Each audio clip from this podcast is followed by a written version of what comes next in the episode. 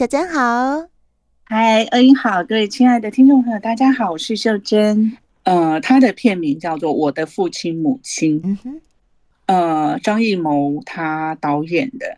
然后他很特别的是，如果你对章子怡有兴趣的话，这是章子怡她还在学校的时候拍的，嗯哼，所以那时候她才很年轻，很年轻。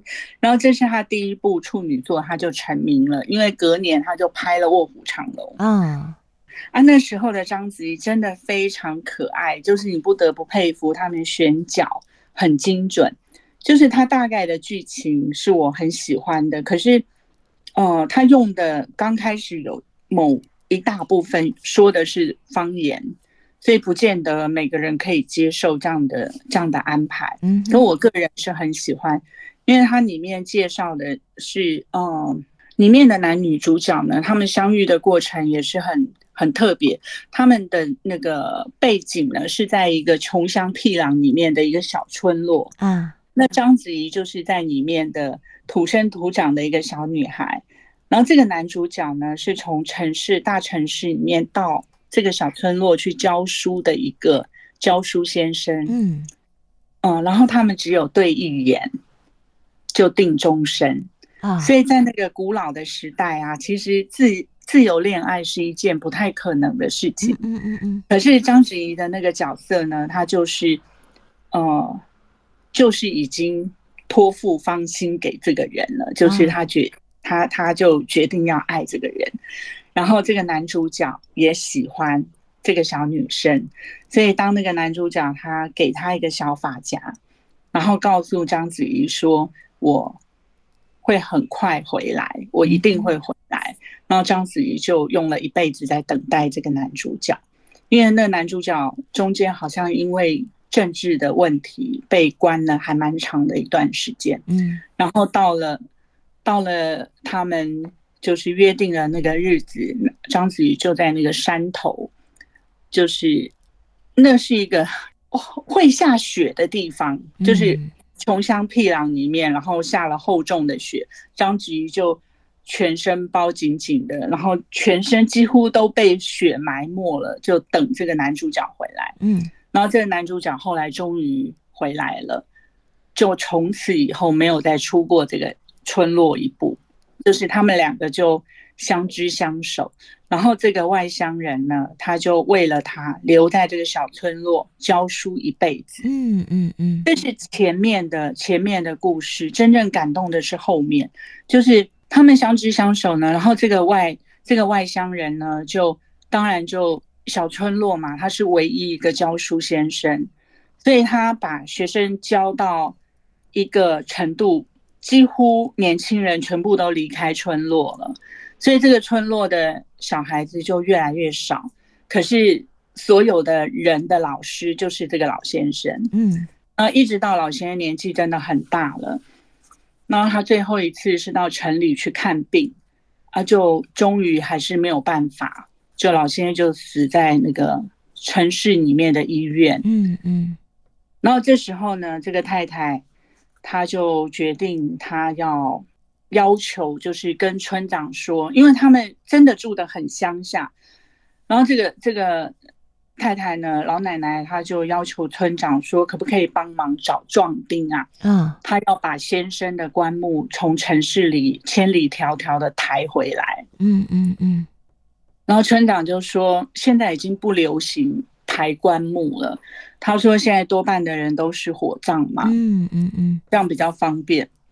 然后可是太太还是很坚持。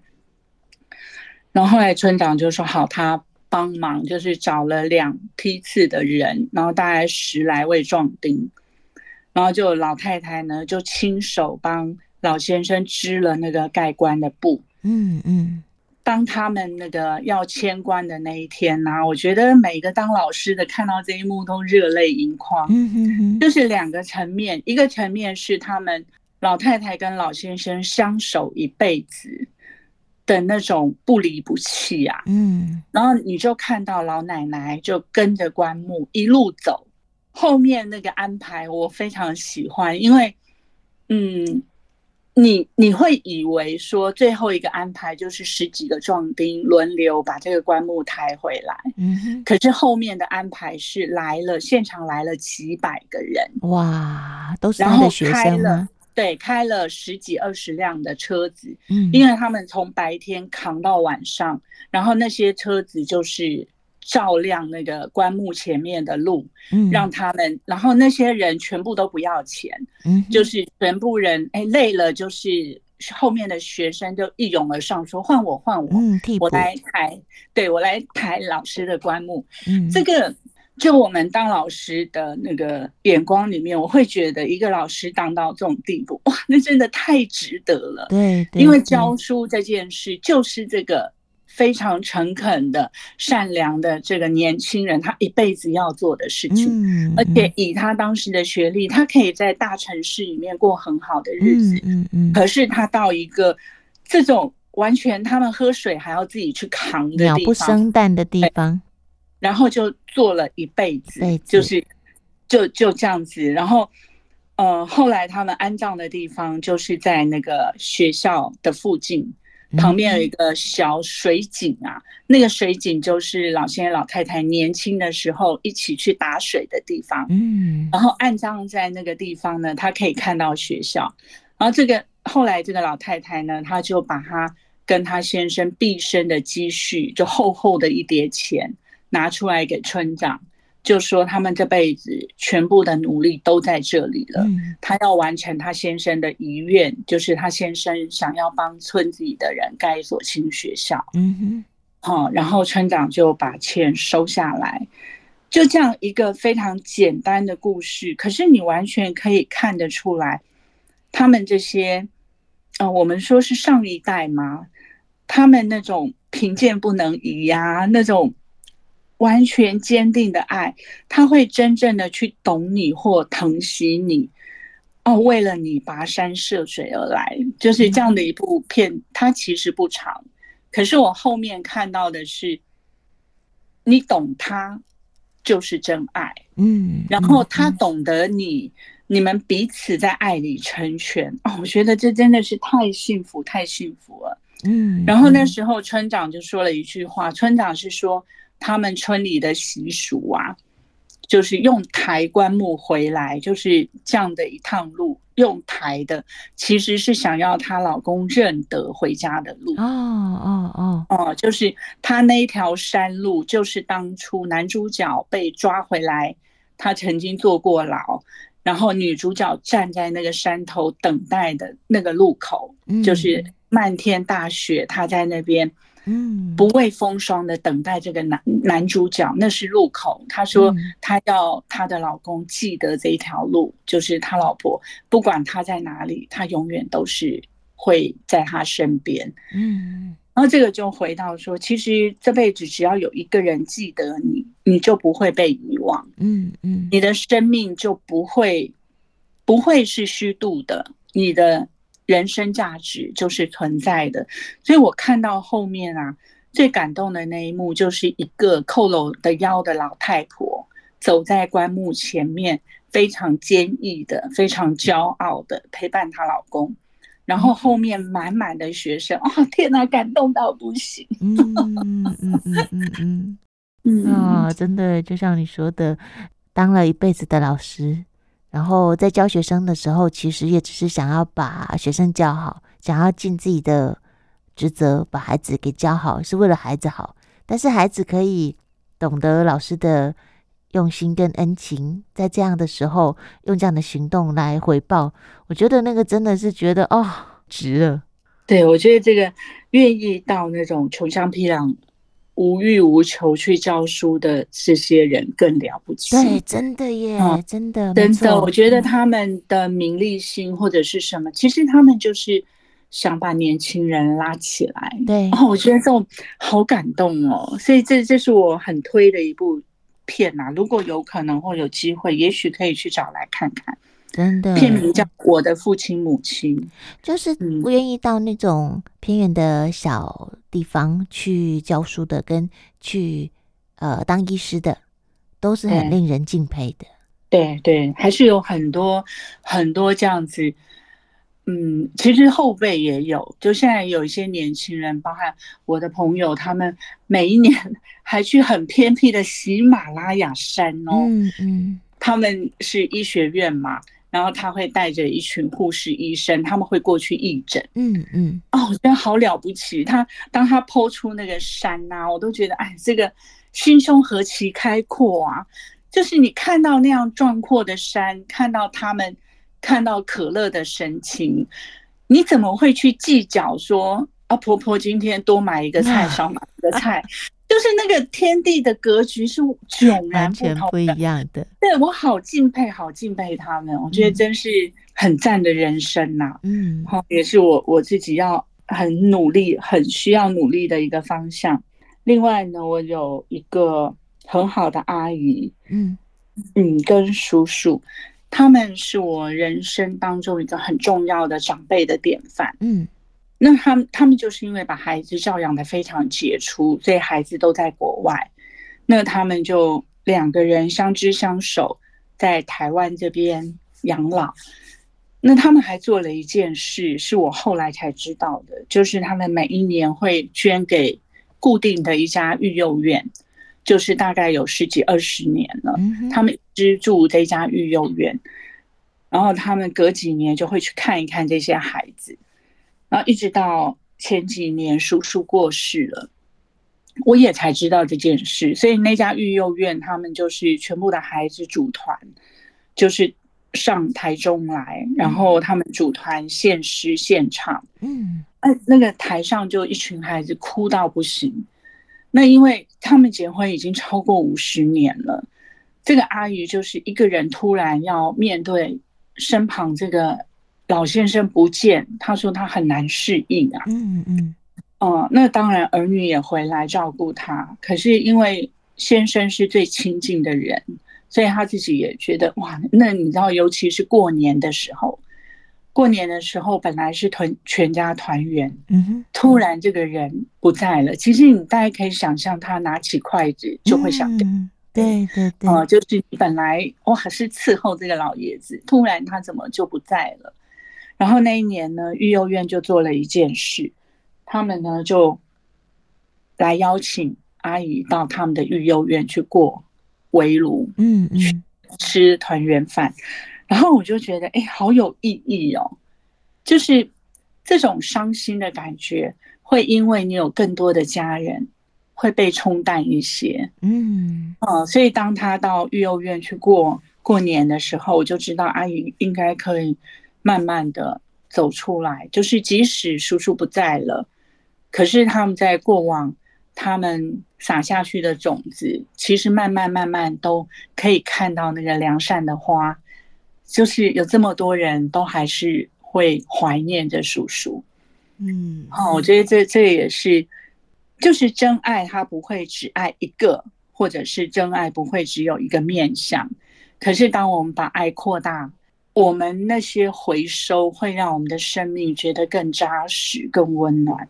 哎，我真的很难想象哦，虽然我们呃听到很多。这样的故事，然后包括你刚才讲的这些啊，其实我们真的很难想象，现在陪在我们身旁的另外一半，不管是我们先离开，又或者另外一半先离开，因为因为终究会有那那一天嘛，哦，真的很难想象哦。对，然后我也我也是从生活经历当中慢慢去观看到，我们可以试着拿掉主观去看。爱，或者是我们试着把心胸再开放一点点去看，爱真的不是只有我们想象中的一个样子。嗯嗯嗯，哦，爱可以是很多样子。其实像我们刚开头讲到的，不婚不娶不生，它不见得就没有爱。嗯哼，他也许是把那个爱化成另外一个形式去实践他对爱的追求。嗯，那我为什么会说这个话是我们的？我们的邻居里面哦，有一位很暴躁的大叔啊，好，他他就是很暴躁，我也不知道他曾经跟我聊过，可是聊那应该已经是十年前吧。他就是说他爸妈生重病，所以他要天天去看他，然后他老婆的身体也不好，所以他也必须要抽身去看他，然后他觉得他日子很烦躁，所以看过我光是看我就看他跟楼上的邻居也吵过架，跟管理员也吵过架，停车场也吵过架，就好像有很多纠纷，然后我就觉得他一定是一个。不好相处的人，嗯，可是有一天呢，我就在院子里看到，从此以后我就常常看到相同的画面，嗯，我就看着他非常非常温柔的牵着他生病老婆的手，嗯，然后非常非常温柔的陪着他慢慢走，他慢慢走，他还会嘘寒问暖，慢慢走，他会帮还会帮他披衣服，嗯嗯嗯，就觉得哎，其实。我们爱的那个人，用他熟悉的方式，用他能够领受到的方式去爱他，我觉得这个就就是真爱。嗯，好，因为爱其实跟旁人无关嘛。对，我们看到的都是主观的。我在想，他老婆在他的照顾下，其实又过了这么多年，他老婆还是好好的。我觉得他。一定是很用心的在照顾他老婆。嗯嗯嗯嗯嗯嗯，对啊，老来伴，老来伴，照顾的品质，其实只有被照顾的人才知道。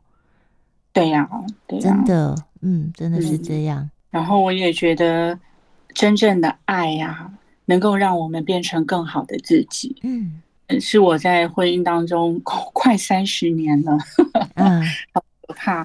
对啊，如果你觉得你们的夫妻婚姻关系品质不错，那你们除了牺牲或者是奉献、妥协之外，你们一定会有那个能够彼此提携成长的部分。嗯，因为这个部分会让我们非常非常想要变成更好的自己。嗯哼，嗯，然后这样的彼此前进，会让我们生生命变得很有滋养啊。嗯。我真的觉得父母或亲子之间，如果能够营造出那个，或者用营造来说，好像有点怪怪的。就是我觉得亲子之间的爱，如果愿意彼此付出，然后好好的去去享受，我觉得爱真的是一个好东西。嗯，就是就是，如果能够选择。爱这件事，为什么要留在恨里折磨自己？嗯嗯嗯，这这这是我那一天总结的，就是看到周围有很多人的原生家庭需要清理，所有的亲子的议题又冒出来，就大家都不想回家。我听到好几个人都说啊，妈妈又在念他什么什么的。我在想，这些是不是都可以找到一个适合自己的方式，试着去调整。那因为没有人是不渴望被爱的，嗯，没错，也几乎没有人是，如果他知道爱这么温暖，他怎么会在可以的时候不愿意付出呢？嗯，那应该就是找不到适合的方式啊。对对对对对，嗯，对不对？嗯，所以如果回到我们刚刚的结论，我就觉得爱真的是能够让我们朝向更好自己的那条路上前进，对啊，然后你知道这边一定要提到那个宠物啊，嗯哼，哦，因为有周围太多朋友，我发现现在养猫的朋友也很多，欸，真的，对，因为养狗的确是负担会重一点，没有那么。方便生活上的照顾了，对，对，因为你还要出去遛好几次嘛，对对对，对啊，你就必须要抽出时间，可是猫咪好像。好像是可以随时温暖你，就是你的小棉袄啊。所以光是在看那个视频上，有很多猫咪听得懂人话，有些猫咪还会叫阿嬷，我就觉得好厉害，还会跟你对答，还会跟你对答。对呀，然后你知道吗？就是我们如果说就宠物来看爱呀，我几乎可以说有可以爱的人。或者有可以爱的对象的人，他其实就是幸福的人，嗯，因为付出的同时，其实就是一种喜悦啊。嗯，确实，要怎么说？就是我觉得养宠物的这个付出啊，它也会让我们去学习到我们要怎么自我关怀跟疼惜。对，自我关怀跟疼惜哦，很特别的一件事，就是我们以为我们是给宠物很多，可是，在当下我们也疼惜了自己。嗯、我又要来取我老公的例，好的，因为你知道我们家有一只毛毛嘛，嗯嗯，然后那只阿毛呢，其实过重啊，它二十几公斤啊。然后那个兽医生都说叫他要减肥，嗯，哦，然后我们家先生呢，就是非常宠爱这只狗，可是他爱呢，他又不直接说，他就常常呢，我在外面回来的当下，我就看到一个非常幸福又享受的画面，是我们家先生会坐在那个椅子上，然后就抱着阿毛，哇，二十几公斤呢。对，然后那个外面的阳光啊，就洒在他们两个人的脸上，嗯，然后阿毛的眼神呢，就是闭着，我老公眼神也会微闭，他们就完全享受那个 moment，哇，就你知道那个幸福跟的画面，对，你真的觉得他们两个好幸福哦，然后我先生就会说。就是要爸爸抱啦，抱了二十几分钟，手都麻了 啊，二十几斤啊，很重啊，什么的，就是要爸爸抱，你知道吗？我其实我看过好几次，根本不关阿毛的事，阿毛不过路过，然后爸爸眼睛一对到他，就说：“啊，又要爸爸抱，就硬把人家抱起来。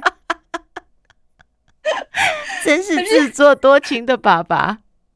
对，可是阿毛也很享受，很配合。